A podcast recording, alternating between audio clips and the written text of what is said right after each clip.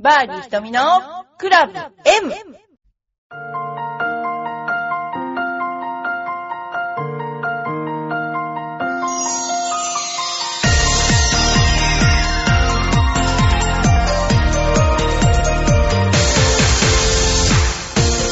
こんにちは、バーディー瞳のクラブ M です。皆さんいかがお過ごしでしょうか、えー私は、えー先週、先週というかもうほんと2日前なんですけども、浦安市ジュニアゴルフ協会、えー主催の仲良しゴルフ大会をやってきました。で、仲良しゴルフ大会っていうのは今まではファミリーをメインにこうやってきたんですけど、もうファミリーじゃなくても、こう例えばですね、え上司と部下だったり、兄弟だ。もちろんファミリーは兄弟だったりするけども、あとお友達ですね。お友達ということで、えー募ってやったところ、えー最高齢が昭和10年生まれの80ちょいかな？あと5歳からの、えーすごいあの、年齢層の高いゴルフができました。で、あの、と参加者のお話を聞いてると、みんな楽しかったっていうことで、あこういうゴルフって、なんか本当にいいなって思ってしまって、これからもぜひこういうゴルフ大会をやりたいなと、やりがいがあるなっていう、本当にそうに思いました。はい。それであのーまあ、優勝は76で、高校生のペアチームだったんですね。で、まあ、80を切ったチームが3組いたんですけれど、それはもう学生ですね。あとは、えーまあ、兄弟。それから、あの、上司と部下は、話を聞くところによると、まあ、仲良しゴルフ大会のルールとしては、18ホールもあるんですけども、あの、大人の部はですね。で、そして、いい方のスコアを各ホールごとに書いていくんですよ。だからどっちかが良ければいいんですけど、なんかその上司と部下の方は、両、こっちがいいとこっちもいい。こっちもいい悪い人こっちも悪いってね、スコアなんなかったとか言って。でもなんかそれがとっても、なんか面白いっていうかな、あの、これからこれがいいんじゃないかっていうのをすごく思いましたんですよ。ですから、あの、これから先もぜひ行っていきたいと思っています。それからもう一つあの、今年の夏は、すごくジュニアのうちの生徒頑張ってくれて、えー日本アマ、えー18位だったり、全日本ジュニアもこの間終わりましたけど、2位18位の子もいたし、えーそれ男子なんですけど、結構28位でも大変なスコアを出してるんですよね。あと、それから団体戦で、えー女子、えーっと、あれですね、えー東医大って言うんですけど、東、東日本医学部ゴルフ大会のチーム戦で、えー女子の部優勝しちゃったんですね。それから、あと、まあ、ジャック・バーニーでも結構いい成績出してますし、あの、結構皆さん本当に、あの、いい成績を出して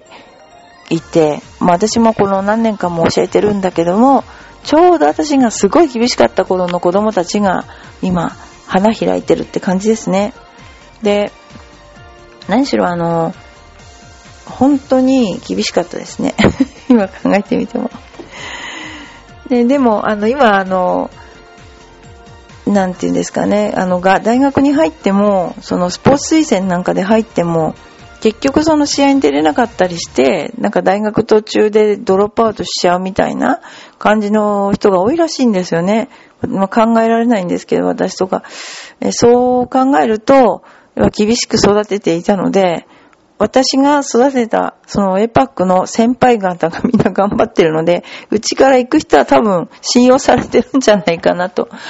ちょっと思っていますね。えーそんな感じです。それでですね、もう一つ、えー来週私は、あ、来週じゃない、今週ですね、もうニトリレディースに行ってきます。ニトリレディースは北海道小樽市の小樽カントリークラブで開催されて、4日間のトーナメントで行われます。で、ニトリと直接所属契約を、えー結んでる選手が3名と、その他、まあ、あの、ディフェンディングチャンピオンのリュウ・リスコ選手、まあ、キム・キムハヌルとか、鈴木愛選手とか、有名な選手が120名出ます。で、昨年大会は通算7アンダーで並んだイボミとリュウ・リスコによるプレーオフに突入して、えープレーオフ2ホール目で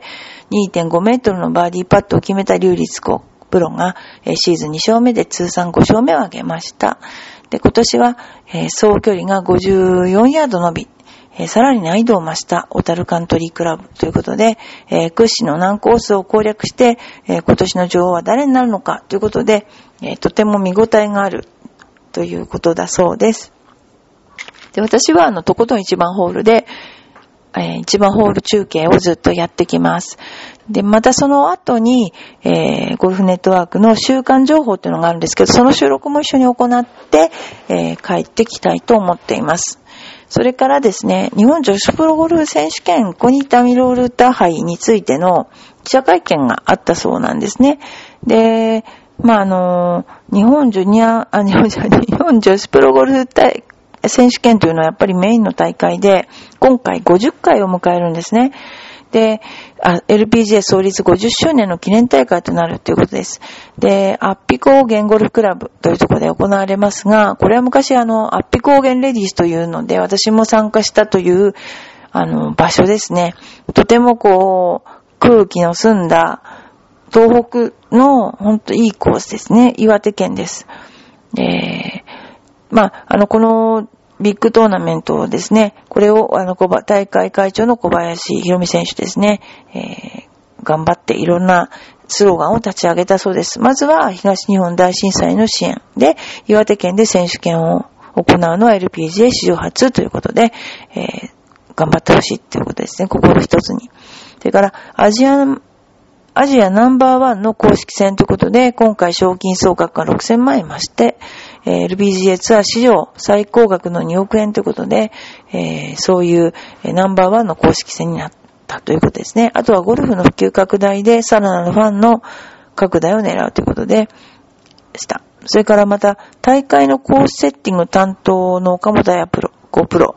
岡本彩子プロとは、あの、前衛の時お会いしまして、本当によくしていただきました。えー、先週コースの下見、えー、岡本さん曰く、先週コースの下見を伺うと、コンディションが素晴らしかったと。優勝スコアは2桁いくでしょう。というのは比較的グリーンが小さくアンジュレーションが少ないからです。ショートアイアンで切れ味のある選手、パッティングを得意とする選手にはチャンスが多いと思います。ということです。確かに勝負では飛距離の出る選手が有利でしょう。でも飛ばし屋がいいスコアを出せるかといえば、それは別の話。フェアウェイ幅を含め、いろいろ考えました。と、えー、絶対の自信をかませている。と、えー、LPGA では書いてますね。で、この大会では、この記者会見では、樋口久子プロ以来、史上二人目の連覇を狙う鈴木愛選手がスーツ姿で出席され、したということですね。OL 気分になった気分です。それから、コースではなくホテルの会見に出席した経験があり、あ あまりありません。とても新鮮な感じです。まあ、あの、彼女のいいとこは、あのー、もちろんゴルフも、パッティングなんかもすごく、えー、優れていると、いつも見てて思うんですけども、とりあえずやっぱり物おじしないっていうところが彼女のすごく、あのー、アドバンテージだなと思うんですよ。あのやっぱりこう、いろ、なんでしょうね。肝が太いっていうのかな。腹が座ってるっていうか、そういうのをすごく感じる、えー、選手ですね。なので、えー、ぜひこういう選手出てきて、え、欲しいなと、ほんとこれからもね、えこういうようなタイプの選手、え出てほしいと思っています。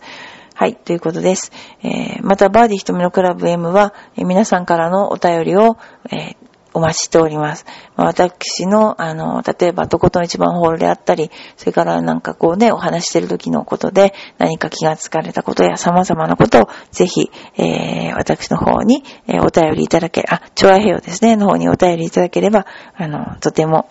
助かります。ということです。それでは、バーディー瞳のクラブ M、また来週。